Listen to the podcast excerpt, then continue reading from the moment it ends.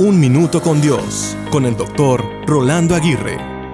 Fue en noviembre del año 2015 donde tuve la oportunidad de viajar a Guatemala por motivos de un seminario doctoral. Aparte de conocer un poco de la herencia y cultura de ese hermoso país, lo que más me impactó no fue el seminario del cual participé, me impactó la gente y su hermosa hospitalidad.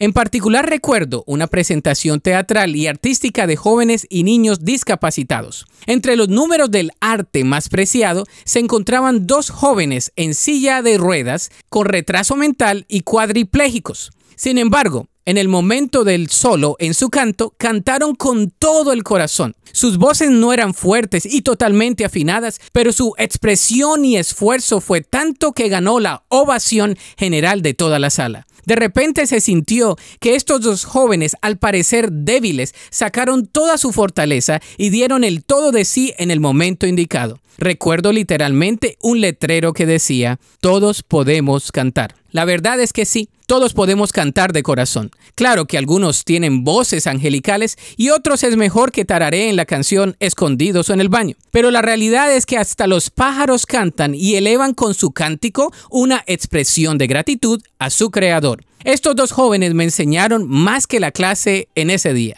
Me enseñaron que en la vida se puede cantar y sacar una hermosa melodía aún en medio de todos los limitantes imposibles. De modo que, canta. Tu melodía es hermosa para tu creador. La Biblia dice en el Salmo 101 y 2, Cantad alegres a Dios, habitantes de toda la tierra, servid a Jehová con alegría, venid ante su presencia con regocijo.